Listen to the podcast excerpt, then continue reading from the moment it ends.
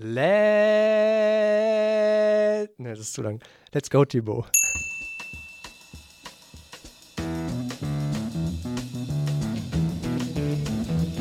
You know the day destroys the night, night divides the day. Break on through to the other side. I would like to buy a hamburger. I would like to buy a hamburger. I would like to buy a hamburger. I would like to buy a hamburger. It's not Damburger, hamburger. I'm not saying Dimburger. Maybe we should stop. We don't quit. We do not quit. Again, again. Welcome to the other side.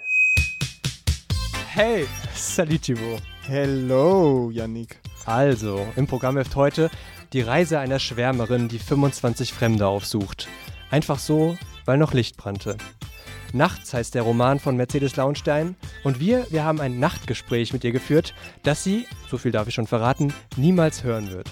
Yep, aber vorher wird uns Colleen Ebrard erzählt haben, dass sie nachts nicht mehr allein sein möchte und deshalb eine Dating-App installiert hat. Colleen analysiert jetzt, wie sich kulturelle Unterschiede auf Profilbildern zeigen. Eine Single-Französin trifft auf Münchener Machos. Klischee-Alarm! Auf geht's, Thibaut, mit zerschlissenen Jeans und Marienkäfern auf der Brust in Richtung The Other Side. Willkommen auf der anderen Seite. Aber zuerst, Thibaut, erzählen Sie mir die Geschichte der Nacht. Yannick, schauen Sie in den nächtlichen Sternenhimmel. Was stand heute in Ihrem Horoskop? Ich lese kein Horoskop. Ja, das habe ich mir gedacht, deshalb habe ich es Ihnen mitgebracht. Sie strotzen heute vor Energie und das strahlt auf andere aus. Nutzen Sie das für große Taten. Ja, die Bewegung diverser Gesteinsbrocken im All, die beeinflusst unser Leben, das weiß doch jeder. Und das Horoskop, das bricht die komplexe Himmelsmechanik für uns runter in eine Sprache, die wir auch verstehen. Das bedeutet jetzt aber im Umkehrschluss, dass in den Horoskopen die Logik des Weltraums drinsteckt. Das hat sich zumindest der Linguist Joachim Charlotte gedacht. Und wenn ich die Horoskoptexte analysiere, dann lerne ich was über Astrophysik, war seine Überlegung. Naja, was soll man als Linguist sonst machen, um den Weltraum zu erforschen? Charlotte fütterte 383 Tageshoroskope pro Sternzeichen, also insgesamt 4596 Horoskope in seinen Computer. Und da merkt er, Potzblitz, da kommen ja immer wieder die gleichen Wörter, die gleichen Wortfolgen, die gleichen Sätze, die gleichen Absätze. Unfassbar. Es gab gerade mal 894 verschiedene Horoskoptexte, die dann zwangsläufig wiederholt wurden, teilweise sogar beim gleichen Sternzeichen an drei Tagen hintereinander. Das muss ganz schön frustrierend sein bei der Zeitungslektüre. Oh Mann, ich bin schon wieder aufgekratzt und bereit, die Stimmung in Ärger und Aggression umschlagen zu lassen. Das kotzt mich an. Welchen aufmunternden Spruch haben Sie uns mitgebracht heute? Einen Spruch wollen Sie nur hören. Also ich versuche. in Horoskoplänge. Also eine kosmische Geschichte habe ich nicht zu bieten, aber vielleicht wieder was aus dem Netz. Ja, Netz. Oder eine Wiederholung einfach von einer Geschichte von. Ich probiere es mal damit. Das Internet hat schon eine Menge Menschen berühmt gemacht. Äh, Andy Miss Rye zum Beispiel ist der berühmteste Tinderer, weil er nämlich die meisten Matches hat. Aber sowas wie Jeremy Meeks, das, der hat eine ganz besondere Story. Der wurde nämlich 2014 im Juni in Stockton wegen, wegen unerlaubten Waffenbesitzes für 27 Monate eingebuchtet. Und dann wurde sein Polizeifoto auf Facebook veröffentlicht. Warum, weiß kein Mensch. Aber was dann passierte, das ist auch einfach unglaublich. Es wurde nämlich geliked. Ich könnte jetzt sagen, wie oft, aber das kann sich eh niemand merken. 56.000 Mal. Merkt sich eh keiner. Aber warum? Warum wurde es so oft geliked? Weil man. Häftlinge Ich mache mag. einfach weiter. Äh, ja, nein, weil er unglaublich, muss ich auch zugeben, extrem unglaublich attraktiv ist. So attraktiv, dass das Internet anfing, Memes von ihm zu erstellen. Sie haben es auch geliked. Viele Memes. Nein, habe ich nicht. Aber Memes zum Beispiel wie dieses: bricht dir das Herz und dann in dein Haus ein. Oder stiehlt dir den Atem und dann deine Geldbörse. You get the point. Ja, So viele Likes hat er bekommen, dass er mittlerweile einen Manager hat, im Gefängnis noch bekommen, der und fünf, der Zitatmanager, weltbesten Designer ihn unter Vertrag nehmen wo wollen.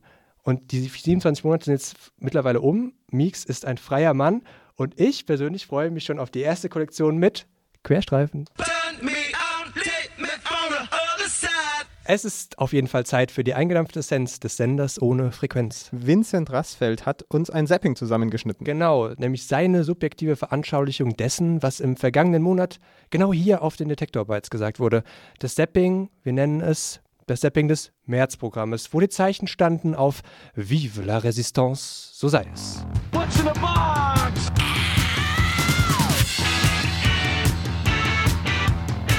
Hallo. Hier ist meine Karte. Sagen Sie, würden Sie mir einen Gefallen tun? Klar, immer. Starbucks bringt die amerikanische Kaffeekultur in das Mutterland der Kaffeekultur nach Italien. Ein bisschen Kultur. Ja. Das hat einen großen Aufschrei ausgelöst. Ist da der große Untergang der Kaffeekultur wirklich schon am Horizont zu erspähen? Ich äh, glaube, das Ganze ist für die Italiener eher ein Sakrileg, weil die Amerikaner eben etwas uritalienisches, amerikanisiert ins Mutterland des Kaffees zurücktragen. Einige unter ihnen scheuen sich ja jetzt auch nicht da äh, zu prügeln. Warum nimmt sich das Unternehmen jetzt Italien vor? Starbucks hat im Moment so viele Probleme, dass sie irgendwo auch mal beweisen müssen, dass sie es können. Ich kann's, was ich will. Also komme hier durcheinander. Was ist hier los? Sie trinken jetzt einen schönen schwarzen Kaffee und alles ist wieder okay. Mhm, und schmecken soll es trotzdem auch. Genau. Also da geht's ja schon ab, aber wir haben erfahren, es geht auch noch derber. Fettoni, du bist jetzt am Telefon, grüß dich. Jo. Wann hast du dich das letzte Mal geschlägert? Boah, weiß ich nicht. Wahrscheinlich in der sechsten Klasse äh, in der Hauptschule oder so. Den kann man mit dem Baseballschläger bearbeiten, den juckt gar nichts. Der kickt wie ein Pferd. Und irgendwie, ich weiß auch nicht, was los ist mit dem Jungen, was da oben nicht stimmt. Auf jeden Fall ist er irgendwie derbe Maschine. Das letzte, was man von dir gesehen hat, ist ein paar Tage alt. Und zwar das Musikvideo German Angst. Ähm, und da bist du mit dabei. Du spielst genau. einen AfD-Politiker. Ja, auf jeden Fall war eine geile Nummer. Das ist nie verkehrt, möchte ich mal sagen. Absolut richtig. Man merkt aber auch, dass der Hip-Hop auch wieder politischer wird. Das ist aber noch lange noch nicht genug oder so, auch gerade von der Rap-Seite. Da gibt es natürlich die ganz, ganz, ganz großen Rapper, die haben bisher alle noch nichts gesagt. Wahrscheinlich haben auch US-Rapper im Moment ziemlich viel zu tun, wenn Donald Trump äh, demnächst dann Präsident wird. Und da hast du hier noch einen Ton mitgebracht. Our main story tonight, and I cannot believe I'm saying this, is Donald Trump. Donald Trump. Republican presidential frontrunner Donald Trump. Donald Trump. Die Drumpfs. By the way, did you know Donald Trump's birth name is face von Clownstick? Die ja, Comedians machen sich ja ähm, zurzeit sehr über ihn lustig, zum Beispiel Louis oder ähm, auch John Oliver. Worum geht es denn bei diesen Attacken genau? Also es soll auf den Kern der Trump-Kampagne hingewiesen werden. Also die Behauptung zum Beispiel von Donald Trump, dass er ein erfolgreicher Businessman sei. Es gibt niemanden, der sich mit dir messen kann. Und dann kommt halt John Oliver und legt das mal auseinander und da und man sieht dann am Ende, dass das so viel Erfolg äh, gar nicht ist. Und wir lachen uns schief. Und die Republikaner fragen sich, wie konnte es eigentlich so weit kommen, dass dieser Mann nun jetzt sehr wahrscheinlich äh, unser Frontmann für die nächste ähm, Präsidentschaftswahl werden wird. Also ich habe keine Angst vor ihm. Ich kann ihn gut leiden, auch wenn er ein bisschen verrückt ist. Ich mag ihn auch, obwohl er mir zwei Rippen gebrochen hat. Was kann man denn machen eigentlich? Um äh, Donald Trump am Ende doch noch zu verhindern. Ich weiß es auch nicht. Wir sind gespannt, was noch so alles kommt.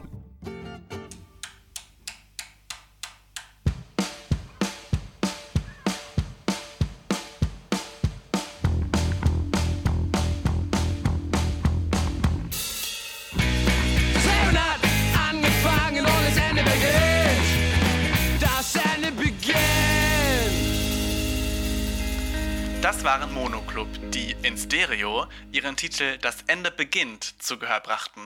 Und das Ende des Songs geht jetzt auch zu Ende. Ja, also ich habe ja nichts gegen Witze, von mir ist auch gegen, gegen Platte, aber dann wirklich nur einen und nicht 70. Mit großen Augen bestaunt Colleen Ebra das Treiben in ihrer Schneekugel namens Deutschland. Voilà, ihre Kolumne Folklore.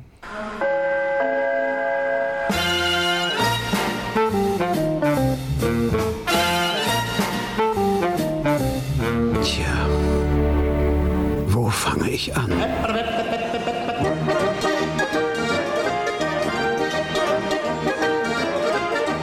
Ach ja, natürlich mag einigen unsere Lebensweise verschoben vorkommen. Aber gerade am heutigen Tag wird mir bewusst, es ist nicht das Schlechteste, sich am einfachen Leben zu erfreuen. Salut, Colleen. Salut. Hey, Colleen. Hey, Yannick, Thibaut. Mein Beitrag heute ist um meine intime Liebegeschichten inspiriert. Uh. Ist das okay? Intimität haben wir hier immer gerne. Ja, klar. Los, los, los. Okay, also was macht eine moderne Frau in einer Metropole, wenn sie Single ist? Mhm. nachts herumstreuen. Ja, wahrscheinlich. Nein, nein, nein. Menschen kennenlernen, einfach mal klingeln, da wo das Licht noch brennt. Ja, genau. Aber kennt ihr Happen, Jungs? Nee? Es ist ein App. Es geht so. Also ich, ich bin Single geworden. Dann habe ich Happen installiert. Ganz einfach. Ich muss erst ein paar Bilder von mir hochladen. Ja, so auf ein Bild frühstücke ich, die andere ist so ein verwirrtes Selfie und die letzte bin ich mit Freunden. Und wuhu, jetzt werden mir angezeigt die Typen, die in meiner Umgebung sich bewegen. Dann, wie in Tinder, wenn ich ein virtuelles Herz schicke und der Typ auch so ein Herzen schickt, haben wir beide die Möglichkeit, uns auf einem Chat anzusprechen. In der Tat, Männer schicken Herzchen an jeder Frau, weil sie das Chatniveau erreichen wollen. Frauen mh, schauen sich die Bilder von den Männern an und kichern mit den Freundinnen. Haha, er war nur 500 Meter entfernt von mir, schicken aber viel weniger Herzchen, also gar kein. Sie auch nicht. Mm, ja, das ist privat. Oh, der elitäre Blick. Aber auf Haben, ich sag's Ihnen, es geht wirklich nur um Bilder. Also ich beschreibe für Sie. Ich sehe, Okay, Sie sind ja. total neugierig. Ihr habt die großen Augen. Also, hm, okay, auf den Ab, Basti, 32, oh ja, schöne rote Wange, Profilpick im Lederhosen mit Bier, zweite Foto, am Ski, dritte Foto, wieder Skifahrender Basti, vierte Foto, Fahrrad, Meer, Basti. Ja, okay, weiter scrollen. Kein Jetzt- Herz für Basti. Mm, mm. Keine, wegen den Lederhosen? Ja, wegen des äh, alles zusammen einfach. Wegen des Klischee. Ihr habt ein Klischee gesprochen. Aber dann ja, geht dann noch, noch einmal. Es ist nicht Basti, es ist Julian. Er lächelt, blonder, 30. Bild 1 mit Auto. Bild 2 mit einem Maßbier. Bild 3, oh, jetzt zeigt er seinen großen, gespannten Muskel. Hässlich. Ja, und es wiederholt sich. Das Spektrum von Münchner verbreitet sich zwischen die Sporttypen und die Biertypen. Leider, es gefällt mir nicht, weil mit 40 Jahre alt sind der lustige Biertyp und der sexy Sporttyp nur ein einziger fettiger Spießer, der Fußball schaut und Bier trinkt. Hallo Männer, die Münchner, sie nehmen sich sehr, sehr ernst und es schreckt mich wirklich aus. Und ja, ich gebe keinen Herzchen. Und die App gleich wieder runter vom Telefon. Nein, ich äh, scroll da weiter, ja, und kicher mit meinen Freundinnen. Aha.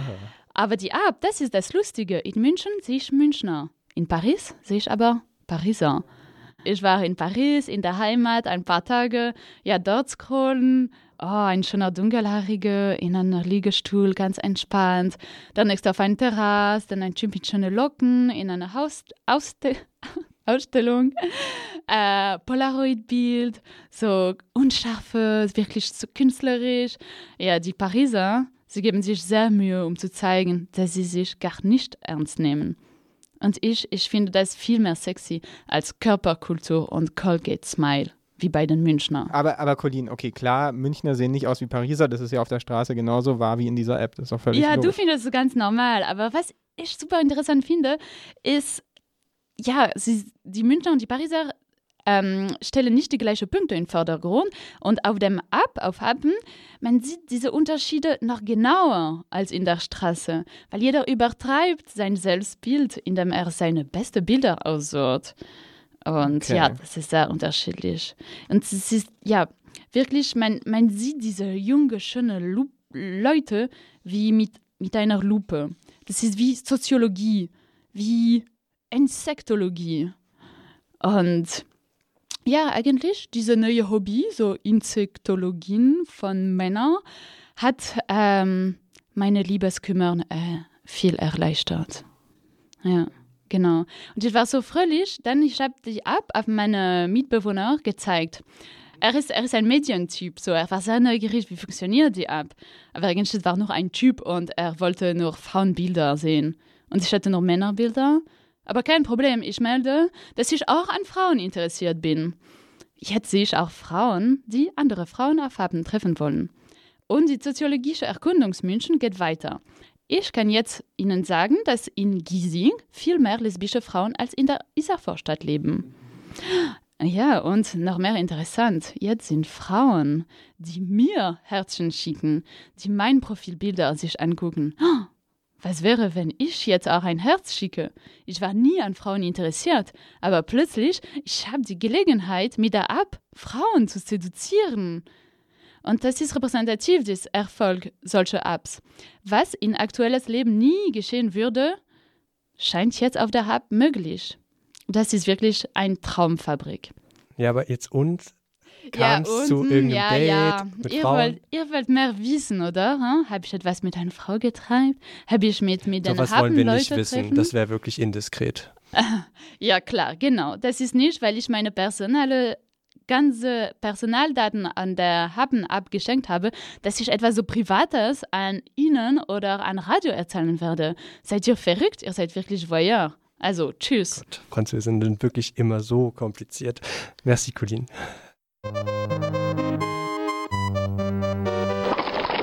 You've been to the other side. The other side. There is no other side. Es ist jetzt Zeit für einen Ausflug ins Archiv. Ziehen Sie die Schuhe an, die dreckig werden dürfen, Yannick. Wir gehen in die Archivkammer von Detektor FM, dort, wo wir unsere Schätze aufbewahren. Ho, ho, ho. In Hotels in New York gibt es dieses Jahr 44 Prozent mehr Bettwanzen als noch zum Vorjahr. 44 Prozent? Das ist sogar mehr, als die AfD bei den Kommunalwahlen in Hessen geholt hat.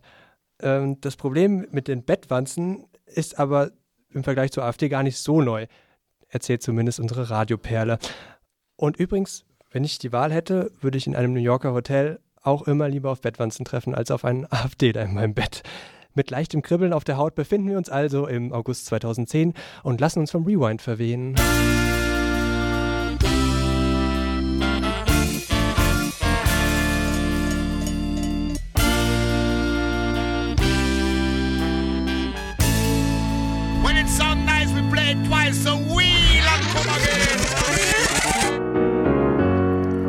Again. Bad Bugs. Das klingt so ein bisschen wie der neue Song von Taylor Swift. And now we've got bad bugs. You know it used to be mad love. Aber zurück zum Thema. Bad Bugs, also Bettwanzen, hatten 2010 in New York ganze Hotelketten gebucht. Eine Wanzenplage erstreckte sich über die Stadt bis hinein in schlüpfrige Victoria's Secret Unterwäsche. Habe ich gerade schlüpfrig gesagt? Hören Sie nun, geneigte Hörer, wie die Detektor FM Auslandskorrespondentin Susanne Manz am 3. August des Jahres von den winzigen Tierchen erzählte. Ja, das mit dem Bettwanzen ist natürlich hier schon wirklich so ein Problem geworden. Ich hätte damit auch gar nicht gerechnet. Ich bin hier selber erst vor ein paar Monaten hingezogen und habe es jetzt auch irgendwie durch Nachbarn und Freunde auf einmal erfahren, dass es hier anscheinend diese fiesen kleinen Bedbugs, nennen wir die hier, oder Bettwanzen in New York gibt. Im letzten Jahr gab es dazu dann auch schon extra einen sogenannten Bettwanzengipfel, wo das Problem besprochen wurde. Hm. Jetzt ist ja, klingt das erstmal ein bisschen witzig und so und Fliegen nerven uns ja auch wie die Sau, aber beeinträchtigen denn die Bettwanzen auch tatsächlich das Geschäftsleben in New York, zum Beispiel Kleiderläden, Bettengeschäfte? Hier in New York hatten die Wanzen jetzt zuletzt wirklich für Aufsehen gesorgt, weil es eben nicht nur noch Wohnungen oder irgendwelche Apartments betroffen sind, sondern es war zum Beispiel jetzt auch der Unterwäscheladen Victoria's Secret äh, betroffen, der ja auch in Deutschland bekannt ist, oder auch ein anderer Klamottenladen Abercrombie und Fitch. Und die betroffenen Filialen wurden dann wirklich kurzzeitig geschlossen und die ganzen Klamotten und schöne Unterwäsche und sowas wurde wirklich alles vernichtet, weil man so diese Plage gar nicht richtig bekämpfen kann.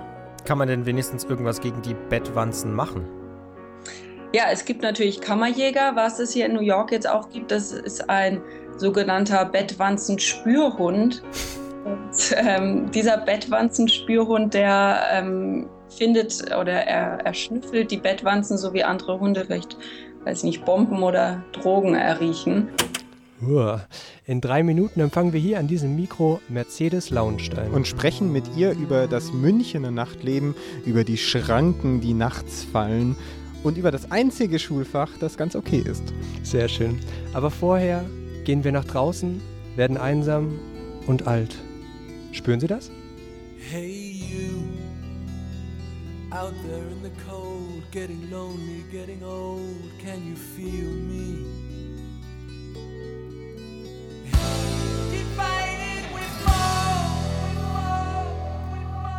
Das waren Pink Floyd, die den einfallslosesten Straßenanmachspruch überhaupt zu Gehör brachten. Hey, you. Scheiß Straße. Flucht Peter Schimmelpfennig vor sich hin. Nun, da sich der Vorhang der Nacht von der Bühne hebt, kann das Spiel beginnen, das uns vom Drama einer Kultur berichtet. Eine Stadt, in der man nach 8 Uhr keine Einkäufe mehr tätigen kann, in der die Clubs in Reihen schließen, Busse zum Teil nur alle Stunden kommen und die Polizei schneller vor Ort ist, als man Nachbarschaftslärm sagen kann. Nachts wird man hier kontrolliert, strukturiert und ausgebremst. Willkommen in München. Und willkommen Mercedes Lauenstein. Willkommen auf der anderen Seite. Hallo. Hi. Frau Lauenstein, Sie leben und schreiben in München. In dieser Stadt, die Nachtschwärmern nicht gerade alle Freiheiten lässt. Und dennoch behaupten Sie in Interviews, dass die Nacht etwas Magisches hat. Sie veröffentlichen in Essays und in ihrem ersten, Be in ihrem ersten Buch gute Nachtgeschichten. Wie passt das zusammen? Ähm, ich finde, das passt sehr gut zusammen. Also erstens, äh, glaube ich, muss man definieren, was jetzt also Nachtleben sein kann oder sein will. Also ich glaube, das Nachtleben, wovon Sie gerade gesprochen haben, ist ja eher... Ähm, ist ja jetzt eher auch das junge, jugendliche Ausgeh-Nachtleben. Man erwartet, dass man ähm, von Club zu Club äh, springen kann und überall und selbst morgen um sieben noch irgendwo eine Afterhour auf einen wartet oder ich weiß nicht was. Ähm, genauso mit den Ladenöffnungszeiten und so weiter. In, meinem, in meiner Nacht, in diesem Buch geht es ja eigentlich eher um das, das stille Nachts zu Hause sein. Auch oft, also die Menschen, die in dem Buch besucht werden, sind ähm, auch oft einfach allein nachts und es geht um eine ganz andere Form von ähm, Nachtleben. Und zum Zweiten glaube ich, dass man, ähm, also glaube ich auch, dass die Nacht in München sehr magisch sein kann, gerade weil es eigentlich noch eine richtige eine richtige, fast so manchmal, ja, durch diese, das Läden geschlossen haben und so noch eine richtig stille Nacht an einigen Ecken ist, was ich äh, sehr magisch finde. Aber natürlich hat auch eine Nacht von Tokio was ganz nächtlich und magisches auf eine andere Art und Weise. Aber ich, ja, genau. Aber es ist eigentlich, wenn ich das auch noch dazu sagen kann. Gerne. Ähm, dass ich gar nicht ursprünglich ähm, die Idee hatte, dass das Buch in München spielt. Ich habe sogar mit meiner Lektorin darüber gesprochen, ob wir es in eine andere Stadt verorten oder ob äh, manchmal vielleicht durch die äh, Ortsbeschreibungen herausklingen kann, dass es, äh, ähm, dass es in anderen Städten spielt. Es gab zum Beispiel eine Geschichte, die ursprünglich in Wien gespielt hat. Aber irgendwie haben wir uns dann dafür entschieden, es in München zu machen, weil meine Lektorin auch gesagt hat, es spielen so wenig Bücher in München. Lassen wir es ruhig einfach komplett in München spielen zu diesem Magischen in ihrer Nacht gehört auch dazu, dass sich die Menschen öffnen. Sie öffnen sich einer völlig Fremden und erzählen ihr eine sehr, sehr persönliche Geschichte aus ihrem Leben. Und sie haben auch gesagt, geschrieben in anderen Texten, dass, sie, dass es bei ihnen auch funktioniert, dieses Öffnen in der Nacht. Wenn sie mit einem Text nicht weiterkommen, wenn sie es nicht mal schaffen anzufangen, dann setzen sie sich manchmal nachts hin und schreiben den in einem Rutsch runter, zumindest die erste Version. Und da ist die Überwindung dann da. Warum öffnet man sich nachts eher? Warum kann man da über seinen Schatten springen? Also für, für, für, für mich ist es so, dass es nachts einfach irgendwie so eine dichtere Atmosphäre herrscht und ich mehr bei mir bin und auch dadurch allein durch dieses am, am, Fenster stehen und rausgucken und sehen, die anderen schlafen und sind irgendwie auf so eine Art und Weise von dieser Welt verschwunden, so empfinde ich das immer, bin ich ähm, irgendwie so für mich selbst herausgestellter und, und das wirft mich auf mich selbst zurück und lässt mich irgendwie mich selbst tiefer empfinden. Ob das jetzt für alle Menschen so ist, weiß ich nicht, aber die Menschen, die meine Protagonistin in dem Buch besucht, vielen geht es genauso, dass die einfach nachts einen Raum zur Reflexion, Reflexion finden, Selbstreflexion, den sie tags nicht finden.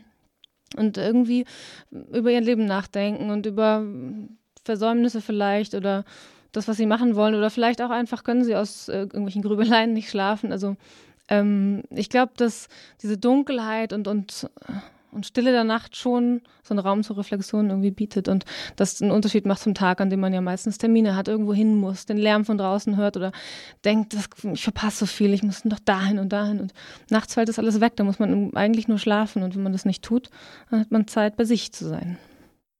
Ich finde, in Ihrem Buch geht es gar nicht um die Nacht, sondern um ein anderes Wort, das jetzt auch schon gefallen ist. Sie haben vorhin einsam gesagt. Ich finde, es geht um Einsamkeit. Warum treffen wir so viele Menschen, die einsam sind in der Nacht? Ähm, das habe ich mir auch heute gedacht, als ich Geschichten rausgesucht habe zum Lesen. Ähm, dass das Wort Einsamkeit auch irgendwie häufig äh, fällt und das schon so ein Motiv ist in dem Buch, dass die Menschen, die ähm, drin vorkommen, schon alle äh, einsam sind. Aber ich glaube, dass ähm, viele Menschen, also dass es jeder Mensch eine Form von Einsamkeit hat und kennt, allein schon, weil wir einfach naturgemäß einsam sind, weil wir einfach in unserem Körper sozusagen eingesperrt sind ähm, und darin immer allein sein werden. Ähm, und das ist aber, glaube ich, auch das, was die Protagonistin in dem Buch vor allem interessiert, genau diese Stelle an den Menschen, die sie besucht, so freizulegen und zu sagen, in welchem Punkt oder in welcher Hinsicht bist du eigentlich einsam? Und Jetzt, jetzt erzählen wir davon. Aber jetzt verstecken Sie sich schon zum zweiten Mal hinter dem Wort Protagonistin. Das interessiert doch Sie auch, oder? Weil Sie haben ja, ja sich in, dazu entschlossen, dieses Buch, diesen Fokus auf Einsamkeit zu legen. Ja, das stimmt. Ja, ich, also ich bin auch nie, ich bin äh, auch absolut der Meinung, dass man als Autor sehr viel mit dem Buch zu tun hat, das man schreibt, weil man es ja offensichtlich aus seinem eigenen Gehirn rausschreibt. Ähm, äh, aber vielleicht habe ich die Frage auch einfach nur falsch verstanden. Also was mir, was mir persönlich. Genau, wa warum, äh, warum sehen Sie die Einsamkeit so sehr im, im Zentrum der Nacht?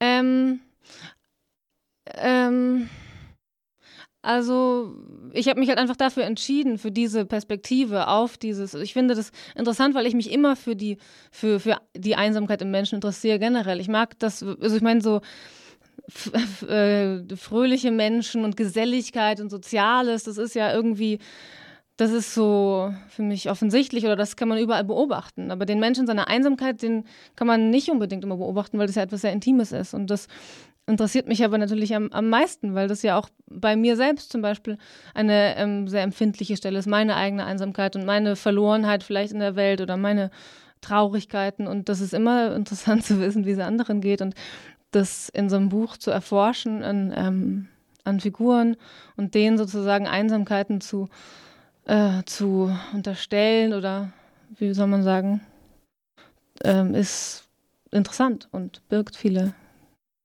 Sie haben jetzt die Möglichkeit, hier im Radio uns zu erklären, wie Ihre ideale Nacht aussieht. Wäre die einsam oder wäre die eher gesellig? Hm, ist halt auch wieder so schwierig. Es ist ja eine Stimmungssache. Ich liebe es, nachts völlig alleine zu Hause zu sein und so lange äh, das zu machen, worauf ich Lust habe und so lange ich will und das genieße ich unglaublich und mache ich sehr oft und das ist sehr, sehr, ich bin sowieso sehr gerne allein und auch immer lieber allein. Aber ich habe genauso gut Nächte, in denen ich mir denke, ich muss sofort raus. Hoffentlich finde ich irgendwo noch, und dann wird München schon manchmal so ein Problem.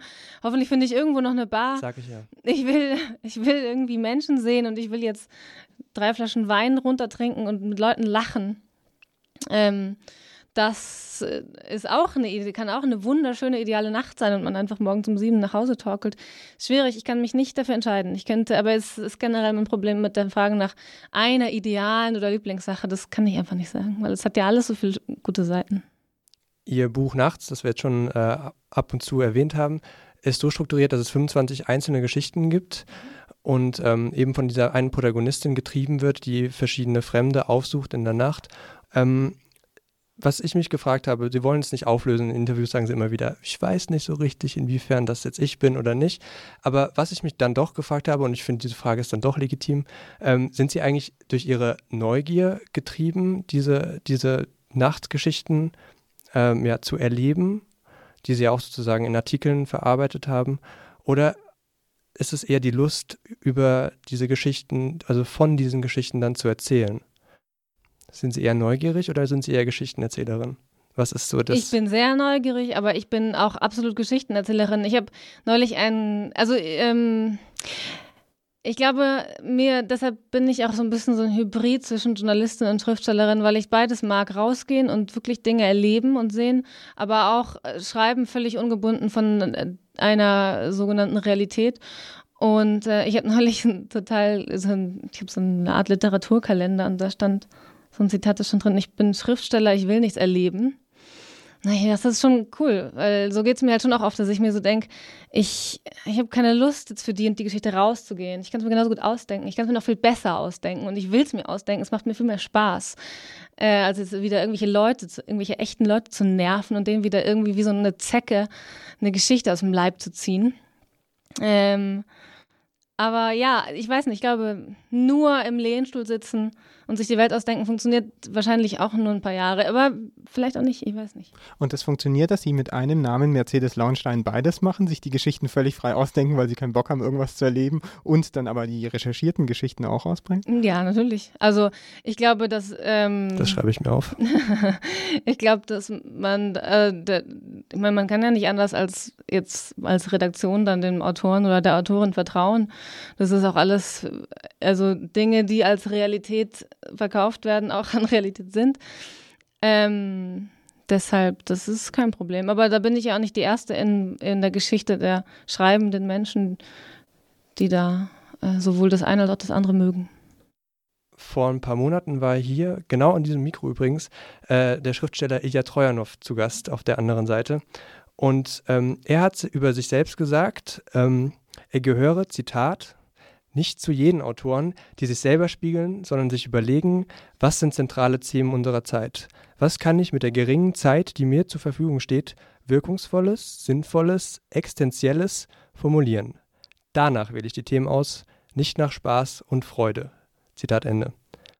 Nach was wählen Sie denn Ihre Themen aus? Ähm, nach dem, was mich ähm, innerlich am meisten bewegt. Und das sind schon sehr oft, ähm, würde ich sagen, so Lebenswelt, ich meine, Lebenswelt ist alles, aber so emotionale, emotionalere Themen, glaube ich, nachdenklichere Themen. Und ich habe oft das Gefühl, ich bin kein, ich, es interessiert mich eher so eine zeitlose Ebene des, da, des Daseins oder so der, des Existenzgefühls oder so, wie verortet man sich selbst in der Welt, wie, was ist das für ein komisches Leben und dass man da so reingeworfen wurde und einige Menschen erklären es mit Religion, andere mit Biologie, keine Ahnung. Ähm, Neulich habe ich so ein Buch über Schlaf und so gelesen, wo ja auch viele Hirnforscher zum Beispiel sagen, dass man überhaupt nicht weiß, wann man träumt und wann man wach ist, weil, weil man einfach diese Dinge mit derselben, äh, mit denselben Hirnarealen erlebt. Und all sowas insofern, ich bin manchmal gar nicht, manchmal geht mir schon sehr so der, der Reali die Realität so unter, dem, unter den Füßen so verloren und ich schwöre so komplett im im All, habe ich den Eindruck. Und da, deshalb ähm, bin ich jetzt nicht so jemand, der sagt, ja, so im Moment geht es um Flüchtlinge, das muss man jetzt behandeln. Ich glaube, da gibt es so viele Leute, die das machen mhm. und die das viel, viel besser machen als ich und die da viel gebildeter sind in der Hinsicht und da viel mehr zu erzählen und zu diskutieren haben. Und mich interessieren oft, glaube ich, Geschichten, die man die, die man in jeder Zeit erzählen könnte. Sie sind oft in der Gegenwart verortet natürlich und sie, dann spiegeln sie auch viel davon, aber ich glaube nicht, dass ich, also ich habe jetzt keinen Auftrag außer dem. Und Sie sind auch oft in der Stadt verortet. Können Sie sich vorstellen, irgendwo anders zu wohnen als in einer Großstadt? Ja, klar. Ich habe auch oft, gerade weil ich jetzt das Gefühl habe, dass ich lange in der Stadt schon bin und den städtischen Kontext, Kontext so gut kenne und dass ich ähm, ganz oft denke, ich hätte jetzt irgendwie auch mal Lust wieder aufs komplette Gegenteil und einfach aufs Land zu ziehen. Mal wieder. Ich bin gespannt oder wäre gespannt, äh, wie das wäre, ob ich, also ob ich das wirklich aushalten könnte lang oder ob es mir nicht doch total schnell langweilig wird. Also oft habe ich das Gefühl, die Stadt nervt mich. Gerade München ist einfach so irre voll auch geworden und ähm, ist mir alles zu nervig. Aber man, es gibt halt auch wieder Tage, an denen liebe ich und, und will, kann mir nicht vorstellen, abends auf dem Land zu sitzen. Wonach sehnen Sie sich im Land? Weil Sie sagen, manchmal äh, finde ich es verlockend und wir treffen uns jetzt zum ersten Mal und bisher habe ich nur Texte von Ihnen gelesen, wo Sie irgendwelche Stadtdetails, irgendwelche Stadtgeschichten rausziehen. Das heißt, dass Sie sich für die Stadt interessieren, das ist mir total klar. Aber wonach sehen Sie sich im Land? Äh, ich glaube, dass ich generell überall, wo ich bin, irgendwas finde, was mich interessiert und bewegt und worüber ich schreiben kann. Äh, und das würde ich auf dem Land auch finden. Aber ich, äh, natürlich nach der Ruhe, nach dieser Langsamkeit und der Ruhe. Ähm, und diese auch ähm, Beschnittenheit in den Möglichkeiten, also in den allein infrastrukturellen Möglichkeiten, irgendwie sich irgendwelche Sachen zu beschaffen. Das würde mich natürlich interessieren. Ja, und die einfach das, die Natur um mich herum zu haben. Also äh, einfach viel durch Wälder zu spazieren, anstatt irgendwelche Hauptstraßen runterzulaufen. Das klingt, als wäre am Land 24 Stunden am Tag Nacht weil es ist ruhig und man hat Zeit zum Nachdenken. Das stimmt. Ich, ich mag das sehr gern. Ich brauche auch viel, viel, viel Zeit für mich allein, in der ich, in der ich einfach ganz still rumsitze und meine Ruhe habe. Äh, das ist bestimmt auch die Sehnsucht nach der Nacht. Ich glaube, das ist auch das, weil ich einfach grundsätzlich ein sehr nervöser, hektischer, getriebener Mensch bin. Und nachts oder auf dem Land erhoffe ich mir, eine Ruhe zu finden, in der ich mal ein bisschen mich selbst als friedlich empfinde. Ich frage mich die ganze Zeit, was sie vorher gemacht haben, bevor sie geschrieben haben. Ähm, naja, da war ich, bin, bin, musste ich in die Schule gehen zu meinem großen Leidwesen. Aber wenn Sie gerne lesen, wenn Sie äh, interessiert sind, warum war die Schule so schlimm? Ah, weil man da gezwungen ist hinzugehen, weil es einfach schrecklich ist, da äh, zu einer bestimmten Uhrzeit da sein zu müssen, irgendwelche Sachen zu machen, die einem laut dem Plan vorgeschrieben zu bekommen. Ich fand es einfach fürchterlich. Es gab mein Kunst-LK hat mich interessiert, alles andere, nicht mal Deutsch, hat mich in ich kann mich an keine einzige Deutschstunde erinnern.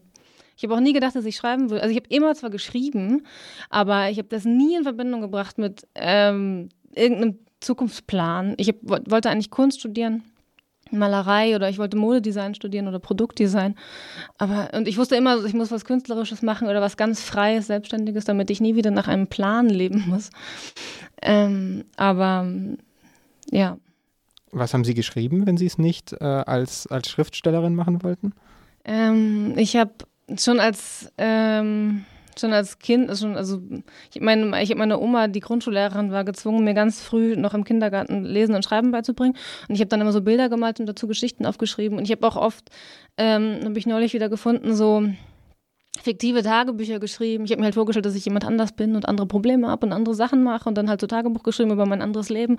Oder ich habe zum Beispiel mir ausgedacht, so eine Geschichte, wo ich vier ältere Schwestern habe, weil ich habe vier jüngere Geschwister, drei jüngere Geschwister, einen älteren Bruder. Und ich habe mir immer vorgestellt, also ich wollte immer ältere Schwestern. Und ich habe dann zum Beispiel ein, ein, angefangen, ein Buch zu schreiben, wo ich diese Schwestern hatte, aber nie in dem Gedanken, ich will ein Buch schreiben, um das als Buch rauszubringen und Schriftstellerin zu sein, sondern weil ich halt die Geschichten erleben wollte, weil ich halt so gerne ältere Schwestern wollte, dass ich es halt leben wollte. und sowas. Und deshalb habe ich einfach nicht daran gedacht, dass es Geschichten erzählen ist, sondern ich dachte halt, ich mache das für mich, als das ist mein Hobby. Und, jetzt haben Sie Ihr erstes Buch rausgebracht, in dem Sie in der Ich-Form schreiben, äh, eine Geschichte schreiben, die man Ihnen sofort abkaufen würde. Was war denn der Moment, wo es dann plötzlich Klick gemacht hat, okay, ich kann diese Geschichten, die ich anscheinend schon immer schreibe, ich kann die auch äh, rausbringen? Andere ähm, Menschen wollen die lesen. Das war zum Glück, ist mir das echt so ein bisschen, kann man sagen, so zugeflogen. Also ich habe ähm, nach der Schule irgendwann angefangen, äh, ein Praktikum zu machen bei jetzt.de, was ich niemals gedacht hätte, dass sie mich da annehmen. Ich habe es einfach nur gemacht, um es auszuprobieren. Als mir irgendwann die Idee kam, dass ich vielleicht ja doch das mit dem Schreiben versuchen könnte. Äh, und und da, dann ist sie nach München gegangen. Genau. Und dann, ich habe dann das Praktikum gemacht und habe ich direkt danach auch eine kleine, kleine Pauschale angeboten bekommen, was ein Traum war. Und ich konnte es überhaupt nicht glauben. Äh, und ähm, daraufhin, das ging dann eigentlich ganz schnell, dass ich Texte geschrieben habe, die auch dann in der Zeitung gedruckt wurden, in der Süddeutschen. Und daraufhin hat mir irgendwann ein Literaturagent aus Berlin geschrieben und hat gesagt, er mag die Texte. Und dann hatte ich mit dem sowieso schon Kontakt und hat gesagt, kannst du dir nicht auch vorstellen, ein Buch zu schreiben? Und so kam das dann. Aber ich glaube, wenn mir all diese Sachen, also wenn mir zum Beispiel, zum, vor allem das mit jetzt.de nicht passiert wäre, dass ich da anfangen konnte zu schreiben, dann hätte nie, niemals wäre das zu diesem Buch gekommen. Und das Buch wird auch gut rezensiert. Also ich habe mich mal so ein bisschen durchgelesen. Da liest man dann zum Beispiel einfache Sprache, atmosphärisch, schönes Debüt. Debüt ist ein sehr wichtiges Wort auch immer, ja. anscheinend. Lesen Sie eigentlich jede Kritik und jede Rezension? Oh Gott, es ist schrecklich. Ich, nein, ich, äh, ich, eigentlich will ich es nicht. Äh, ich mache es auch eigentlich nicht mehr. Um, ich schicke es oft erst meinem Freund oder so anderen Leuten, die das für mich Probe lesen müssen. Und wenn es erträglich ist, dann lese ich es auch. Aber eigentlich mache ich es jetzt nicht mehr, weil ich, ähm, ach, es bringt einen so durcheinander einfach. Also selbst wenn es positive Rezensionen sind, dann ist es so, man macht sich so, man denkt, ah ja, stimmt, dann muss es ein gutes Buch sein. Und wenn es eine beschissene, also ein Verriss ist, dann denkt man sich, fuck, stimmt, kein Mensch schreibt langweiliger als ich. Und das ist, also man so oder so verfälscht man sein eigenes, seinen eigenen Eindruck. Es ist irgendwie schwierig.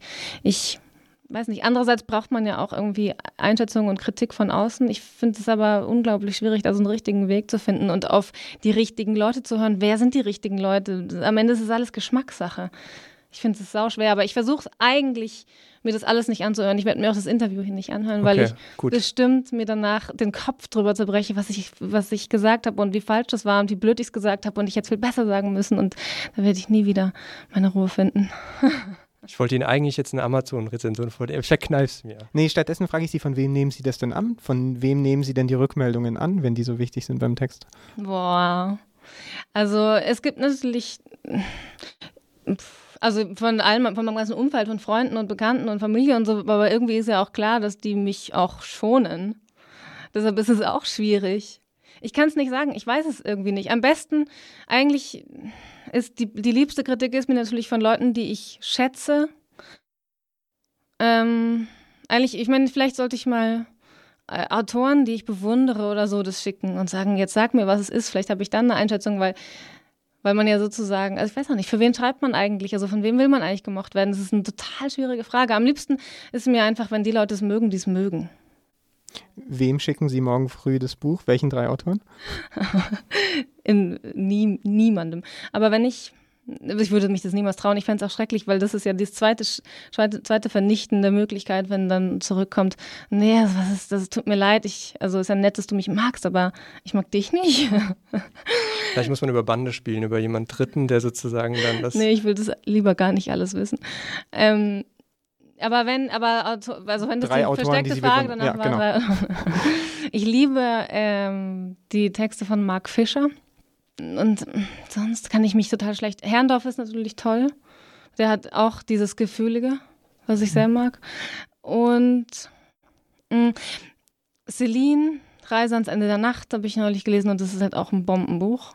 Der schreibt einfach so rotzig und direkt und also wenn man das Buch liest, dann denkt man, ich kann sofort aufhören zu schreiben, weil ich werde nicht ansatzweise jemals so gut schreiben können.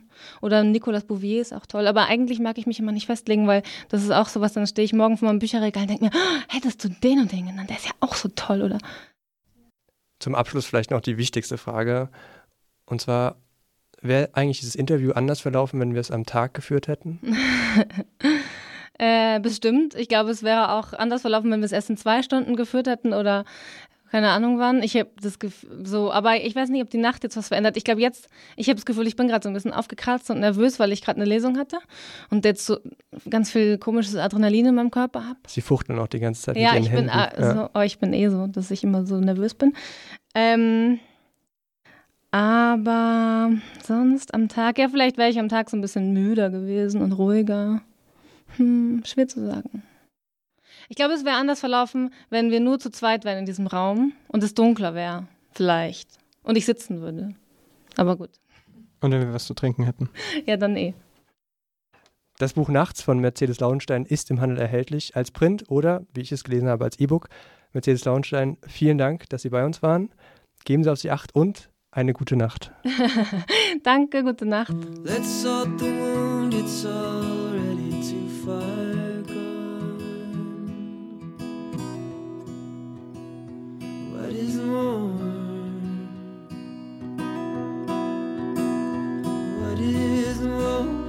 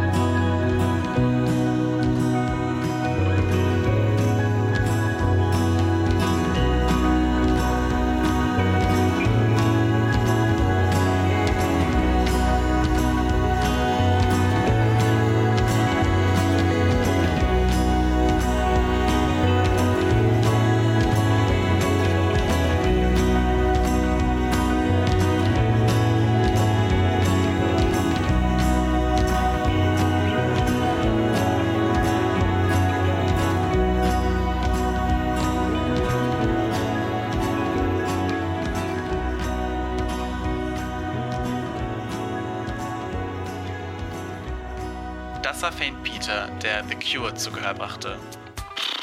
Drückt schon ganz schön auf die Emotionsdrüse, oder? Da steckt auch ganz schön viel drin in dem Song. Sex, Verliebtsein, Beziehungskrisen, Betrug, Liebesschmerz, verlassen werden, schwanger werden und gebären. Wohl kein anderes Thema gehört so sehr in unser Leben wie die Liebe und ihre Folgen. Yannick, ziehen Sie Ihr Querstreifen-Shirt aus. Es ist allerhöchste Zeit. Für ein Schaumbad voller Filterbubble, deshalb. Okay.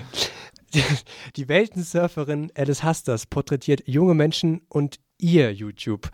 Heute nimmt sie uns mit nach Indien, wo nur 40 Prozent der Bevölkerung Zugang zum Internet haben und Fernsehen deswegen immer noch das Leitmedium ist. Komisch. Und was dann im Fernsehen läuft, das findet man ja bekanntlich auch auf YouTube und kann es dann sehen. Zwar nicht überall in Indien anscheinend, aber zum Beispiel in Deutschland oder in Maryland, da wo Alice Doherty getroffen hat. So hey, I got this kick-ass new flat screen. Für die Unterhaltungssendungen am Samstag zu erleben sind jede Menge Kaktusblüten und Paradiesvögel, was das auch immer sein mag. Schauen Sie mal hier. You get what I call a filter bubble. We own your love now. Wanna see? Als ich im November in Maryland war, habe ich Dorothy kennengelernt. Sie kommt aus Indien und hier bringt sie mir gerade einen Bollywood-Tanz bei. It's like an emotional, my parents were so great. Dorothy arbeitet in Indien selbst beim Fernsehen. In Amerika war sie nur zwei Jahre, um hier ihren Master zu machen. Jedenfalls an einem Abend, als wir zusammen in der Küche saßen, hat Dorothy mir von dieser Sendung erzählt. Good evening and welcome to Comedy Nights. Comedy Nights with Couple. Mhm. Comedy Nights with Kapil ist eine der beliebtesten Shows in Indien. Oder war sie zumindest im November. Dazu später. Und Dorothy erklärt mir, dass es eine Mischung aus Stand-up und Talkshow ist. Und dazwischen gibt es immer wieder kleine Sketche mit verkleideten Menschen, die zwischendurch kommen, auftreten und wieder gehen. Das Ganze ist auf Hindi, was ich nicht verstehe. Und deshalb ist auch das ganze Konzept der Sendung nicht ganz schlüssig für mich. Aber was ich verstehe, ist das. Der Dreh- und Angelpunkt der ganzen Sendung ist Kapil Sharma. Kapil Sharma is from a very small town in North India, from a state called Punjab. Das Studio ist eingerichtet wie ein Wohnzimmer. Wir sind also bei Kapil zu Hause, soll das Gefühl vermitteln. Die Gäste kommen durch eine Haustür und sitzen dann auf orangenen und blauen Sofas. Sowas kennt man hier auch noch, wie bei Zimmerfrei oder so. Aber innerhalb dieser Show, und das habe ich noch nie gesehen, gibt es eine fiktive Geschichte. Kapil hat eine Frau. So he has his on-screen wife and like a whole family and they're male, like men playing female characters. Cross-dressing and all that happening. So initially I used to watch it, like it was, it's, it's, it's really funny. But the problem is that the more you start watching the show, you realize how disrespectful it is. When I came to the US, I got more sensitive to what was going on. Oh. Das sieht dann ungefähr so aus. Kapil Sharma hat gerade eine ziemlich schöne Frau zu Gast. Ich glaube, es ist ein Bollywood-Filmstar. Und irgendwann mal kommt dieser dicke Mann im Frauenkostüm herein. Das soll Kapils Frau sein. Er, oder besser sie, unterbricht das Gespräch, weil sie Probleme hat, ein Armband anzuziehen. Es passt ihr nicht ums Handgelenk. Und Kapil schaut seine Frau genervt an und lacht sie aus. Du bist zu dick, sagt er auf Hindi. Und alle lachen. He's always making like disrespectful, misogynistic, sexist jokes. And it's like they create this fake on-screen persona. I don't know why they have to do that. I think so somebody once actually told me that Indian entertainment industry is like people have such hard lives because uh, it still is a poor country. So when they go and see something on screen, they want it to be a release, like they want it to be like a fantasy, like not real. That is, it shouldn't reflect like their own lives. Und deshalb ist Kapil auch so beliebt. Zwar gibt es in Indien offiziell kein Kastensystem mehr, aber es ist nach wie vor so. Wer arm ist, hat schlechte Aufstiegschancen. Aber Kapil stellt etwas anderes dar, was es sonst nicht gibt. Er ist ein Mann aus simplen Verhältnissen und empfängt die großen Stars, quasi bei sich im Wohnzimmer. Und dann gibt es halt noch die Sache mit den weißen Frauen am Anfang. Like every time he comes in, he makes this like entry and all the white dancers are there. But like he's always trying to like, you know, say something in Hindi, which obviously I'm pretty sure dancers don't understand. But basically kind of hitting on them and stuff. So it's like pretty disrespectful. So, but but Indian people seem to enjoy it. Like they have this fetish for fair skin, obviously. So. In Indien gilt, besonders bei Frauen, je heller die Haut, desto schöner. Die Tänzerinnen in der Show, aber auch in Bollywood-Filmen, sind deshalb oft keine Inderinnen, sondern brünette Frauen aus Europa in indischen Gewändern. Deshalb verstehen sie auch kein Hindi und demnach auch nicht, wenn Kapil ihnen sexistische Sprüche drückt, vermutet Dorothy. Seit dem 17. Januar ist es aber vorbei mit Comedy Nights with Kapil. Kapil hat gekündigt nach einem Streit mit dem Sender. Der hat nämlich eine zweite Comedy-Show aufgenommen. die Comedy Nights bei Ciao. Es ist quasi eine Kopie von der Show mit Kapil. Ob der Sender ein beliebtes Format ausschlachten oder Kapil loswerden wollte, es gibt da verschiedene Theorien. Jedenfalls ist Dorothy mittlerweile zurück in Indien und deshalb muss sie wohl was anderes schauen. Vielleicht kann die neue Show ja auch was. Merci, Alice. So, das soll es gewesen sein für heute. Wir sind am Ende dieses Ausflugs auf The Other Side. Merci an die gesamte Mannschaft. An Taylor Swift allen voran. Moritz Hartmann, unserem Chefsprecher. Ganz genau. Die Sendung, Thibaut? Die Sendung kann man jederzeit nachhören und als Podcast abonnieren auf unserer Webseite detektor.fm. Und man kann uns auf Twitter followen und auf Facebook liken. Geben Sie auf sich acht, liebe Hörerinnen und Hörer. Salut, ihr Fraternité. Wir hören uns am 30. April wieder. Und bis dahin gilt wie immer eine einzige Maxime. Niemals, niemals locker lassen. Ciao. Äh, können wir nochmal? Ist das live gewesen jetzt gerade? Nein, okay, Entschuldigung. Ist, ist möglich, oder? War nicht live? Okay, gut. Okay, also.